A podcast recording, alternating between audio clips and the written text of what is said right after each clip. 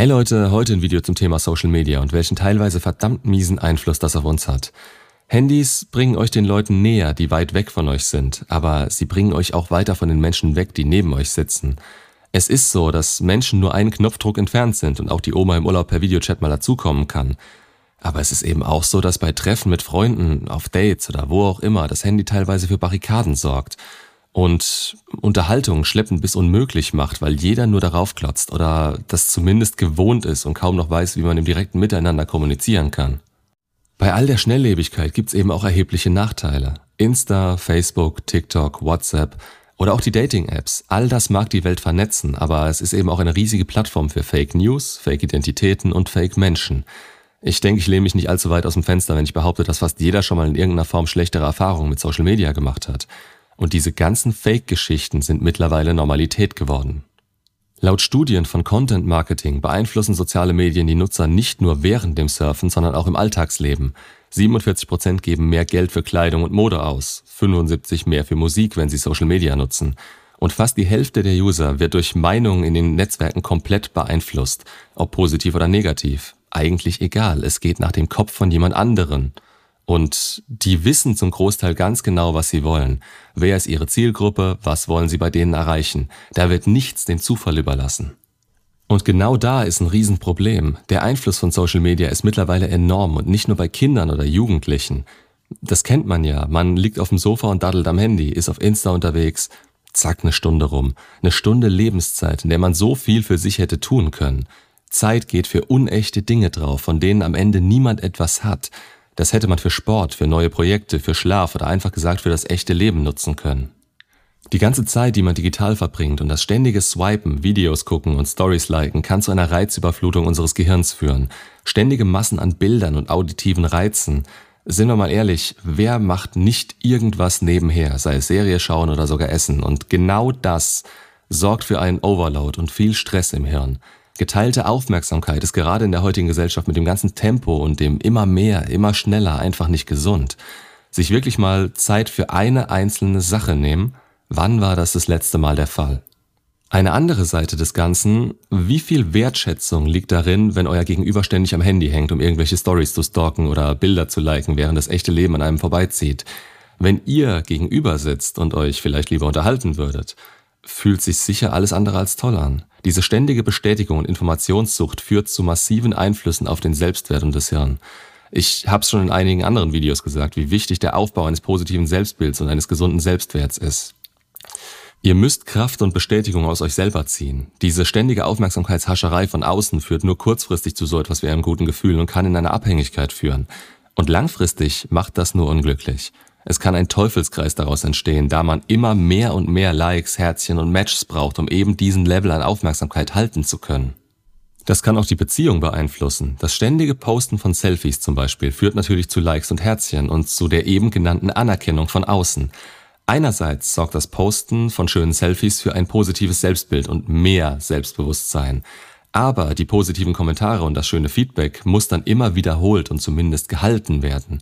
Und es kann auch teilweise zu berechtigter Eifersucht führen. Der Partner sieht sich ständig in der Position, mit dem Internet um die Aufmerksamkeit kämpfen zu müssen, und das kann eine Beziehung im Übermaß stark belasten. Zusätzlich kann die übertriebene Selbstdarstellung im Internet das Selbstbild stark beeinflussen und sogar zu Niedergeschlagenheit und schlechter Stimmung führen, gerade wenn man sich nicht davon abgrenzen kann. Wenn man damit aufgewachsen ist und nichts anderes kennt, ist man dafür extrem anfällig.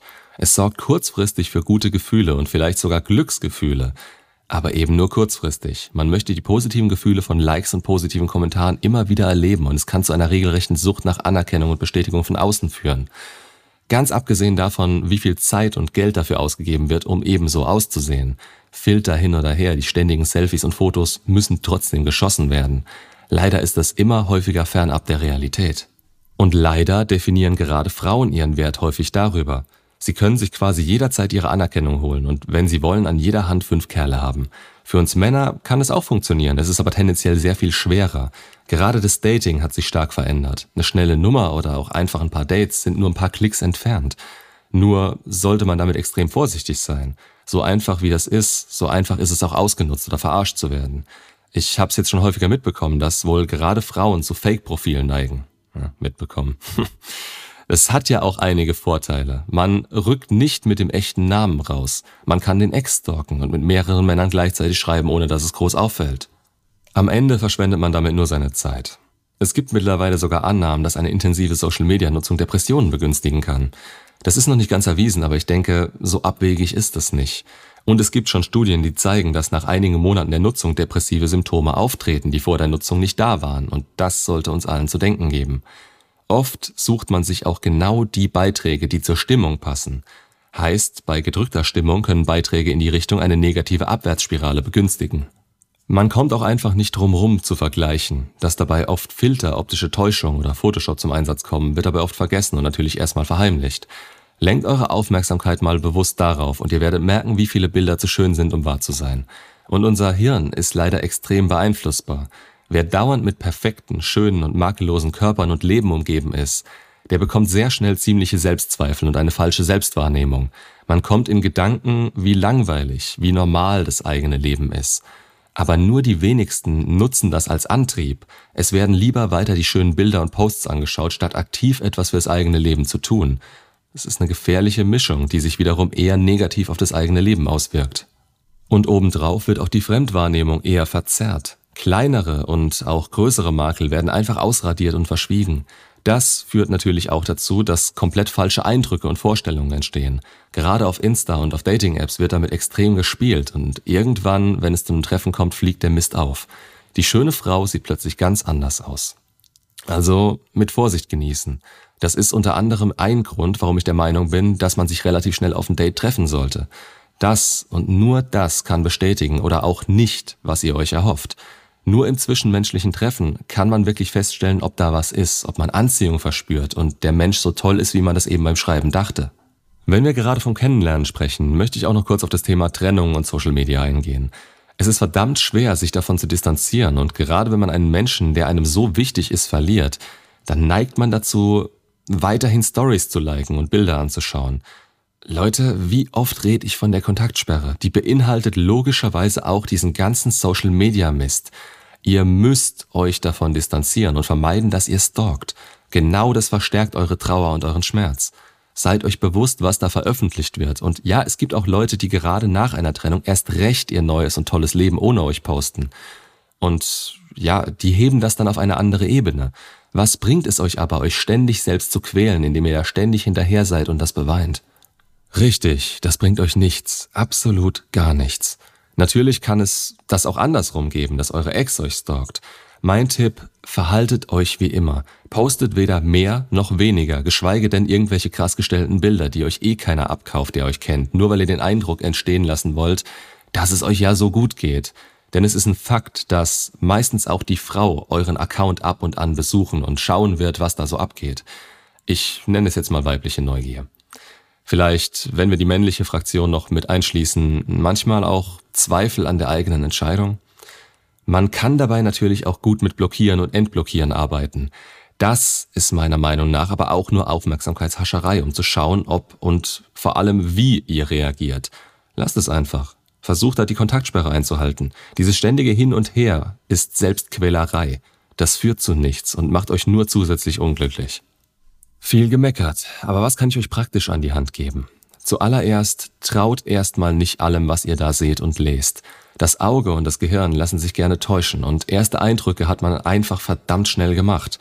Aber hinterfragt, was ihr seht, betrachtet es neutral und überlegt euch, ob das wirklich so stimmen kann, was da so angezeigt wird.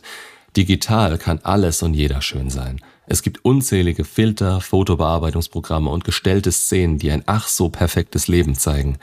Zusätzlich seht ihr immer nur einen Ausschnitt, der bewusst so gewählt wurde. Der Alltag sieht oft anders aus. Viele Bilder wurden bearbeitet, zeigen nur Ausschnitte aus sonst gewöhnlichen Leben oder sind komplett fake. Ein Lächeln muss nicht aufgesetzt wirken, um nicht echt zu sein. Natürlich werden euch Fake-Accounts nicht direkt angezeigt, aber mit ein bisschen genauerem Hinsehen und einem schnellen Treffen könnt ihr da schon viele Dinge aus der Welt schaffen. Wer euch übrigens nicht direkt anschreibt, hat eure Aufmerksamkeit auch nicht verdient. Also lasst andere doch auf euer Leben schauen. Es ist ihre Zeit, die sie damit in euch investieren und nicht umgekehrt. Wo ihr auch aufpassen solltet, das sind News, Meinungen oder Themen. Schaut euch nach anderen Quellen um. Tauchen die Informationen auch auf seriösen Seiten oder zumindest häufiger auf, dann ist der Wahrheitsgehalt meist zumindest etwas höher, hat aber immer noch nicht wirklich was zu bedeuten. Fake News sind heutzutage so schnell verbreitet und erreichen gerade durch Social Media sehr viele Menschen gleichzeitig. Hinterfragt die Dinge und glaubt nicht alles sofort. Und verliert nicht den Fokus und Bezug zum echten Leben. Eigentlich der wichtigste Punkt hier. Social Media kann niemals das echte Leben ersetzen. Es kann manches erleichtern und ja, man möchte teilweise nicht mehr ohne, aber wenn das Überhand nimmt und das echte Leben an euch vorbeigeht, hat keiner was gewonnen. Menschen sind soziale Wesen und kein Insta-Post kann eine Umarmung, ein echtes Lächeln, Blicke oder Berührungen ersetzen. Und davon leben wir. Das echte Leben verdient immer mehr Aufmerksamkeit als das virtuelle. Wie vorhin gesagt, kann die Jagd nach Likes und Herzchen zu einer Art Sucht nach Bestätigung werden. Und das gilt's zu vermeiden. Schaut da auch bei euren Beziehungen oder den Frauen generell unbedingt danach. Ihr könnt da schnell den Stellenwert herausfinden in Social Media und die damit verbundene Aufmerksamkeit auf sie haben. Was wir uns anschauen, beeinflusst auch unsere Stimmung. Daher schaut, dass ihr da in keine Negativspirale reinkommt und gebt euch den Mist nicht in schlechter Stimmung. Das kann diese weiter verstärken. Auch wenn es sich erst positiv anfühlt. Das könnt ihr auch mit Sport oder Bewegung an der frischen Luft oder Freunden erleben. Sucht euch bewusst Alternativen. Fällt es euch schwer, auf Social Media zu verzichten, dann setzt euch Zeitlimits und macht dann bewusst etwas für euch und euer Leben. Sucht euch authentische und echte Vorbilder. Diese ständige Pseudoperfektion demotiviert und kann dazu führen, dass man seine Ziele und ein Stück weit die Realität aus den Augen verliert. Nehmt euer Handy nicht mit ins Bett. Gerade von dem Schlafen sollte man zur Ruhe kommen und die Erlebnisse des Tages verarbeiten. Das Hirn braucht Ruhe und der Körper muss runterfahren. Überlegt euch, wie ihr Rituale schaffen könnt, die euch diese Ruhe ermöglichen. Und gerade beim Dating, ich bin großer Verfechter von persönlichen Treffen. Wartet nicht zu lange darauf. Besteht echtes Interesse, dann wird ein Treffen stattfinden und dann kann man sich auch im realen Leben ein Bild machen.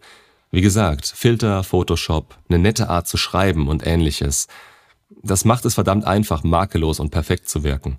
Und je nachdem, wo euer Selbstwert steckt, könnt ihr hier schon sehr viel Negatives, wie beispielsweise direkte Ablehnung, auf euch beziehen. Ihr habt einfach einen anderen Menschen vor euch. Dieses Getexte bringt euch nicht besonders weit. Es gibt im echten Leben so viel zu erleben und so viele tolle Erfahrungen, die euch Social Media nicht geben kann. Achtet auf eine ausgewogene Balance zwischen dem digitalen und dem echten Leben. Beziehungen, egal welcher Art, sind nun mal nur im zwischenmenschlichen Kontakt und von Angesicht zu Angesicht möglich und sinnvoll. Bei allem anderen könnt ihr euch nicht sicher sein, was das wirklich ist. Und sorry, ich sehe eine digitale Beziehung nicht als Beziehung an. Allein der Aufbau einer Bindung ist nur im direkten Kontakt möglich. Anziehung, die ihr angeblich durchs Schreiben aufbaut, die beruht auch nur auf Erwartungen und Hoffnungen, die andere aus ihrem fehlenden Selbstwert beziehen. Das heißt, wenn sich jemand in euch verliebt, ohne dass ihr ihn je getroffen habt, rote Flagge. Also zusammengefasst, Social Media kann die Welt kleiner machen und euch den Menschen näher bringen, die weiter weg sind, aber eben auch große Hürden aufbauen und für Unwohlsein im realen Leben sorgen. Geht einfach reflektierter damit um, seid ehrlich und genießt verdammt nochmal das echte Leben. Das könnt ihr beeinflussen, ganz ohne Filter genießen.